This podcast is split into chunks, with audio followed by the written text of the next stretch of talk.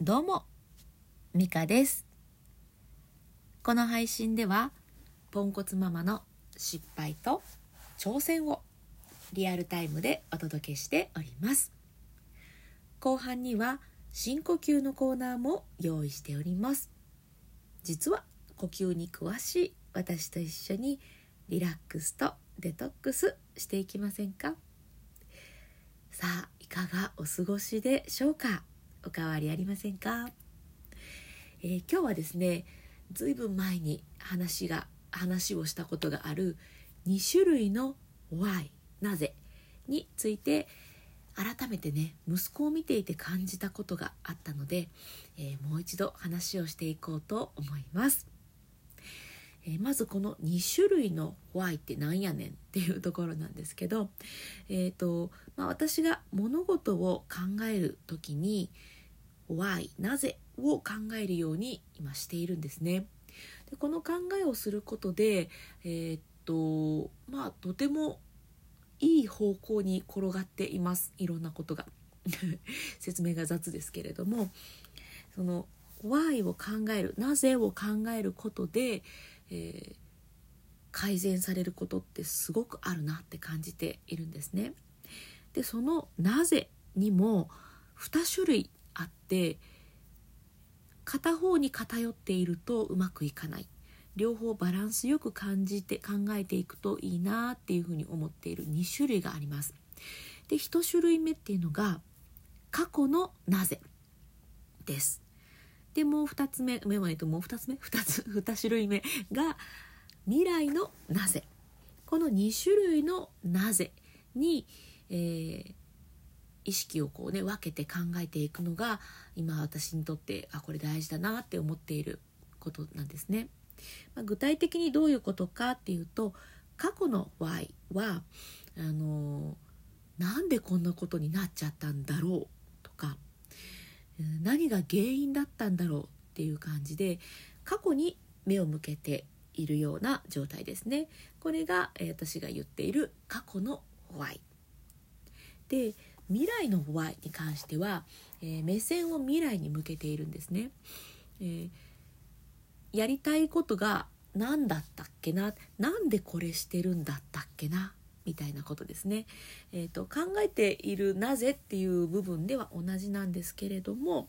えー、過去に答えを求めているのか未来にいい答えを持っていくために考える Y かっていうこの2種類の Y これ結構、うん、分けて考えるといいなっていうのが私の、えー、今のところの、うん、答えというかね今私が感じていることなんですね。でまあ確かに過去の原因が分かることで改善できることもあるので過去の Y がダメだとは思わないんですがそればっかりだとねあんまりね未来変わらないなっていうのが あります。なのでこれからどうしていきたいんだったっけなっていうのを改めて考えてじゃあなぜここを問題だって思ってるんだろうっていうようなそういうふうにね未来を見据えたお愛をするといいよなっていうところですね。なんか同じことを2回言ったような気がしますけど伝わったでしょうか？でこれをね、えー、7歳になったばっかりの息子にすごく感じました、えー、彼は過去に目を向けることが多いなって思うんですね。だって妹がこれやったからだと思うんだよねとか。僕はこれやったのにこんな風になったんだ。これをこんな風になった原因はこれこれこうだったからだっていうようなイメージで。うん全部過去のこと何々したのに何々したからなんかたらればみたいな感じでたらればとは違うのかな？たらればは違うか。たらればは違うな。うん。なんか何何々をしたからこうなっちゃったんだ。っていう何て言うの？これたらればじゃないやつ。まちょっと出てきませんけど。まあ過去にうん原因を探してうんとまあだから僕は悪くないんだって彼は言いたいっていうような雰囲気なんですけど、過去に目を向けているんですね。でそれが続くともう先がないんですよ。ほんでどうなんのっていう それで私がよく言うのが分かったほんならこれからどうするといいと思うっていうような聞き方をするんですねそうすると分かんないっていう感じでなんか考えるのをもう放棄するんですね。分かんない。そんなの分かんないっていう感じで。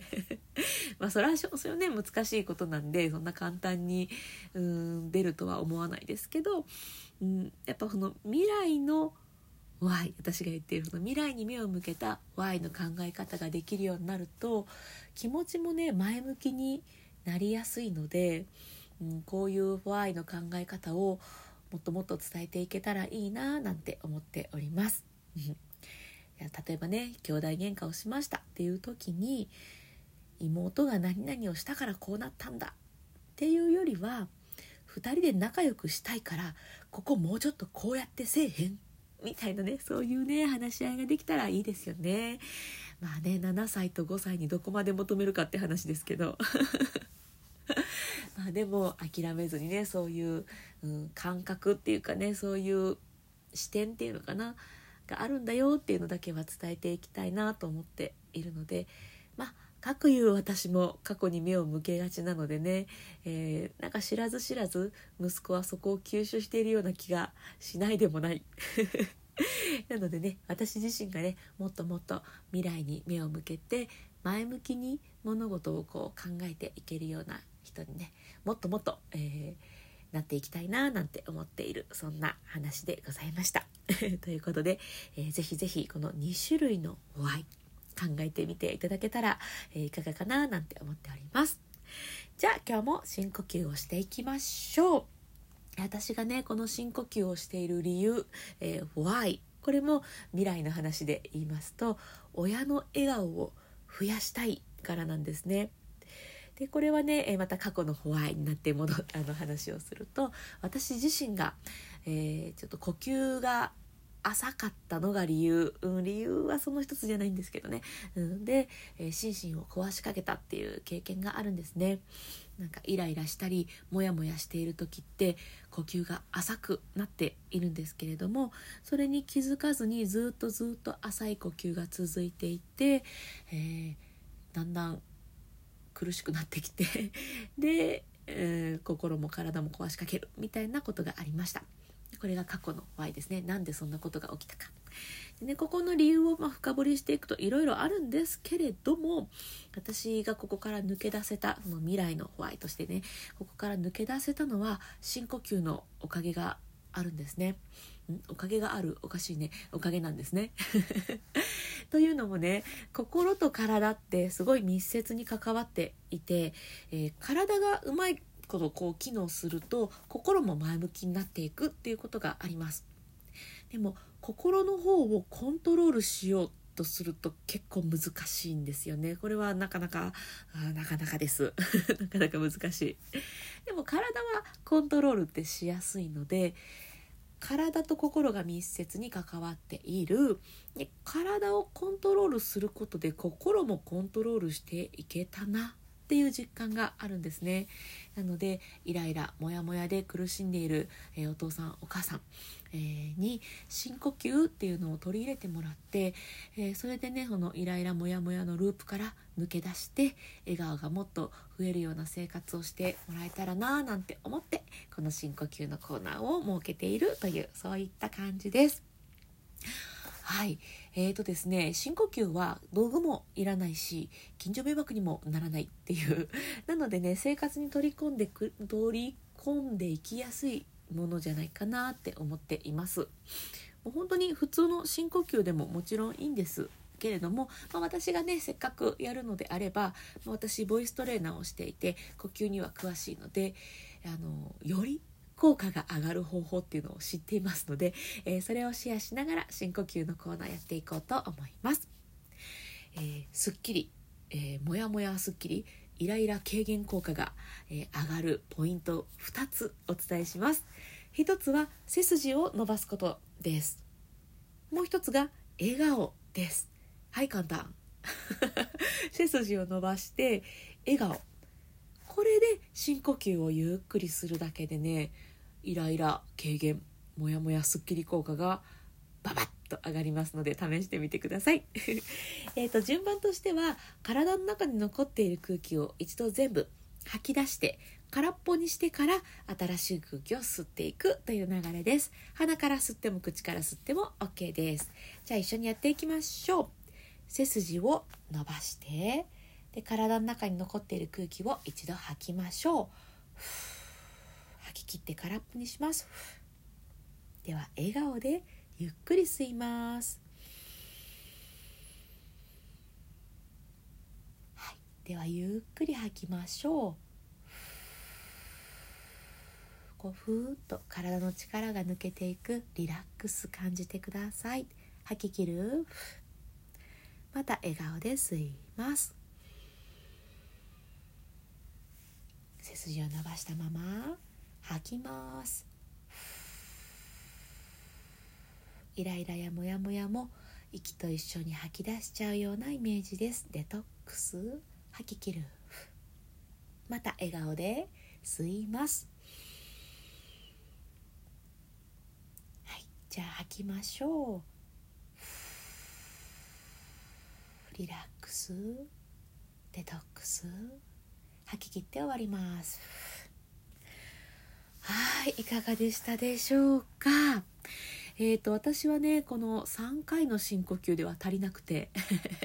もっともっと何回もね深呼吸をして自分の気持ちがすっきりするまでやっております。まあ、深呼吸はね何回やっても別に悪いことはありませんので是非是非自分のね気持ちのいい分だけやっていただいたらいいんじゃないかなと思います。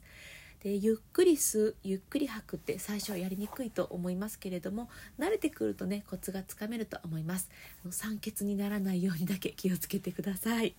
自分が気持ちいいって思えるのがあのポイントですので無理はしすぎずに深呼吸をやっていただけたらと思います。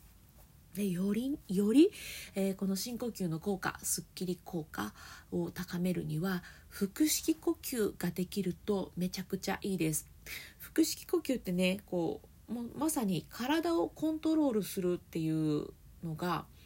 うーん何やりやすいっていうと変だな。体をコントロールして腹式呼吸をするっていうのができるので体をコントロールできるイコール、えー、心もコントロールしやすくなるっていうのにつながっていくと思いますのでぜひぜひもっとやりたいもっとすっきりさせたいイライラしたくないっていう方は腹式呼吸も試してみてください、えー、腹式呼吸やり方でいろいろ載ってると思うんですけどいやーちょっとね腹式よくわかんないんだよねっていう方あのいらっしゃると思います。私もそういう相談めちゃくちゃ受けるのであのノートの記事で2パターンの腹式呼吸のやり方っていうのを書きました。いわゆるよくあるやり方じゃないちょっと変わったアプローチで2パターン書いてありますのでなんか第一歩目にこれやると変な感じするかもしれないですけど まあまあまあ試しに見てみてやってみていただけたらいいかなと思います。だいたいこの2パターンのどちらかであ体に深く空気が入っている感じするって、え、感じてもらえるんじゃないかなと思います。うん今までいろいろもう十何年やってきて大体この2パターンで